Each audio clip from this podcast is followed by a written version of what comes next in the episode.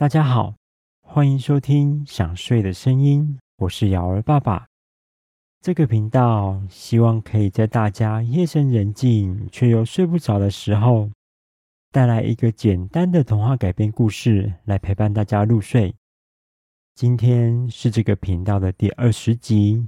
在上一集的故事里，我们说到杰克跟奥斯国的伙伴们道别之后，顺利回到家乡与妈妈团聚了。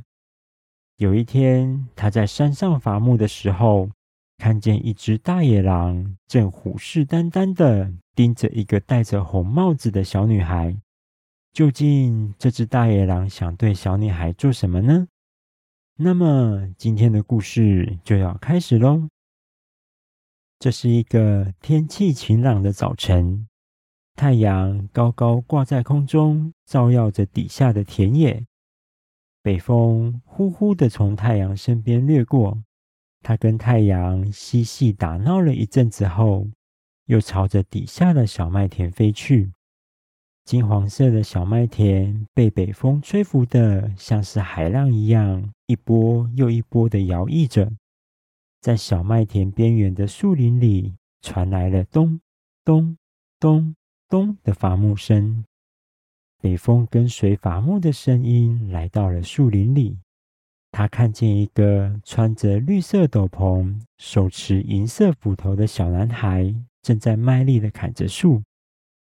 他悄悄地来到小男孩的身边，然后迅速席卷了他的全身。男孩身上的绿色斗篷在风中不断飘扬着，他闭上眼睛，静静地享受着凉爽又舒适的北风。他额头上的汗水也被这阵风吹散到空中，脸颊上的红润因此消退了一些。北风对小男孩说：“早安，杰克，流了这么多的汗，要记得补充水分。”才不会中暑昏倒在树林里。这个树林里可是有着饥饿的大野狼跟壮硕的棕熊在四处找猎物吃呢。杰克笑笑的对北风说：“谢谢你，北风。刚刚太专注砍伐树木，忘记补充水分了。还好有凉爽的风，让我舒服了一点。”杰克从奥兹国回到家乡之后，每天早上都会到农田旁边的树下跟无法耕种的老黄牛说说话，接着就拿着湖水女神送给他的银斧头，到附近的树林里伐木。由于精灵制作的银斧头重量轻盈又锐利，所以他很快就能砍满了当天要卖的木材。他用木头以及麻绳帮自己制作了一个。可以把木材背在背上的木头背架，并将木材带到附近城镇的市集卖掉，来赚取生活费。由于樵夫教导了杰克许多关于木材的知识，所以杰克总是能在广大的森林中找到最适合当木材的树木，并将它们劈砍成方便储存以及可以充分燃烧的大小。再加上杰克年纪轻轻就有这么利落的伐木身手，没多久，杰克就成为城镇里众所皆知、人人都认识的小男孩。而他每天劈砍的木材也卖得非常好，常常还没到下午茶的时间就卖完了，也培养出一群会固定跟他购买木材的客人。这让杰克每天都能赚到他们所需要的生活费，老黄牛也因此不需要被卖掉了。这天，杰克跟往常一样，背着装满木材的背架，准备到附近的城镇贩卖。早晨的阳光透过树丛之间的空隙，映照在杰克每天来回伐木的森林小路上。走着走着，他突然发现眼角的余光里，好像有一个毛茸茸的尾巴在树林里左右摆荡着。他想起北风告诉自己，在树林里还有其他危险的野兽，于是他放下杯架，拿出了银斧头，小心翼翼的要去查看这个尾巴的主人是谁。有了之前在魔龙山追逐桃乐丝的经验之后，杰克知道要先躲在树木的背后隐藏自己的身影，并小心地探出头观察那只野兽的动静，确认野兽没有发现自己，就小心地一边避免发出声音，一边移动到距离野兽更近的树木后面。等到杰克距离那只野兽只剩二十步左右的距离时，杰克才看清楚那只野兽的样貌。那是一只有着灰色毛发的大野狼，它的手脚上都长了黑色的坚硬利爪。但是让杰克感到奇怪的地方是，野狼通常都是跟狮子一样用四只脚走路。这只大野狼居然是用两只脚站着，而且野狼的耳朵跟鼻子应该是很敏锐的。但是即使杰克离他这么近，他也完全没听到自己的脚步声，更没有闻到自己身上属于人类的味道。不只是这样，他竟然还穿着红色的连身吊带裤，头上还戴了一顶红色的帽子。要不是屁股后面那条毛茸茸的尾巴不断左右摇摆着，否则从背后看过去，会让人以为那是一个人类呢。这个时候的大野狼正张开充满利牙的大嘴，虎视眈眈地望着树林外面的某个地方。杰克好奇到底是什么猎物可以让大野狼这么专心。于是，他移动到旁边的树木后面，朝着大野狼凝视的方向看过去。树林外面有一座小山坡，各种颜色的鲜花正在那里盛开着。远远看过去，就像是一片五颜六色的鲜艳地毯。蜜蜂们在花丛间辛苦地工作着，努力采集花蜜，带回他们的蜂窝。美丽的蝴蝶也翩翩飞舞，在花丛间嬉戏着。在花海的中间，有一个小女孩蹲在那里采着花。那个女孩有着一头金色的短发，穿着洁白的连身短裙，短裙外面又穿了一件咖啡色的背心，在背心的外面还有一件红色的斗篷披在肩膀上。她将红色斗篷的帽子戴在头上，正低着头，一朵一朵的把红色、黄色、白色不同颜色的花放到手上的竹篮里，还把它们编织成一个漂亮的花环戴在头上。杰克马上了解，大野狼的目标就是这个戴着红色帽子的小女孩。为了保护小女孩不被大野狼吃掉。他快步走向大野狼，并举起银斧头，大声地喊着说：“大野狼，把你嘴边的口水擦干净！我会保护那个女孩，不让你伤害她的。快离她远一点！”大野狼被杰克突如其来的大喊吓了一跳，准备转身时，脚步一个没站稳，就跌坐到地上。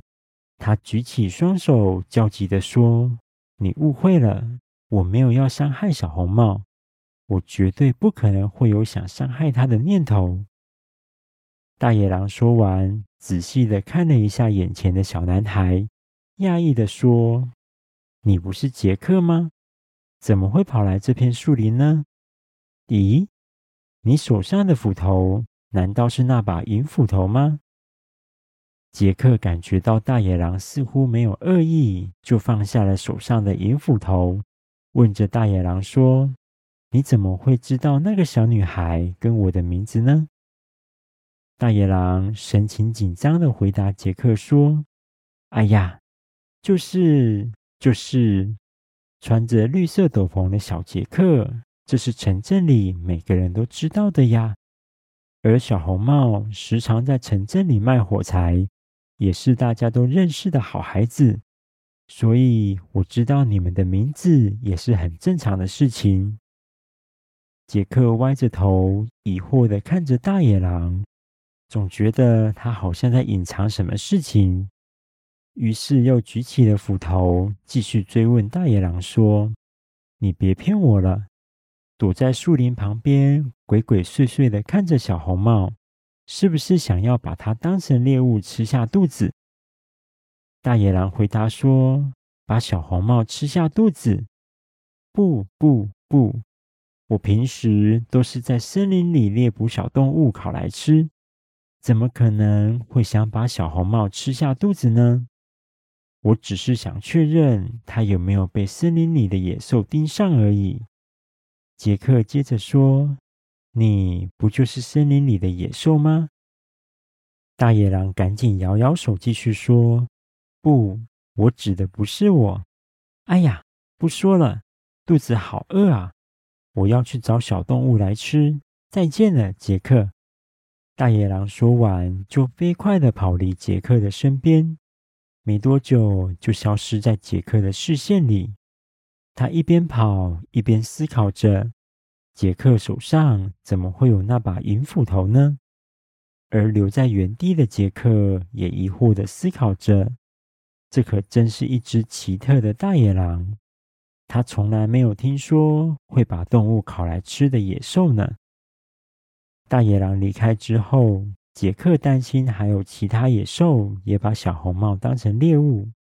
他仔细地观察树林里的一草一木，拉起耳朵倾听树林里还有没有其他动物走动的声音，更用鼻子闻了闻还有没有野兽的气味。确定周遭的环境都安全之后，他才放下了心，重新背起木材，朝着城镇走去。杰克走在小麦田间的小路上，迎风吹来的是成熟小麦的香气。走没多久，一间又一间用木头以及石头堆砌而成的房屋映入眼帘。它们有着各种颜色的斜屋顶以及高高的烟囱。有的房子旁边还盖了一座像城堡一样的尖塔。杰克也逐渐踏上了由大小不一的石板铺设而成的道路，来到城镇最热闹的市集里。一个妇人站在红色的门口，看到杰克走来，开心地把他叫过去，跟他买了一些木材。住在对面的和蔼伯伯也打开绿色的窗户，呼唤杰克送一些木材过去。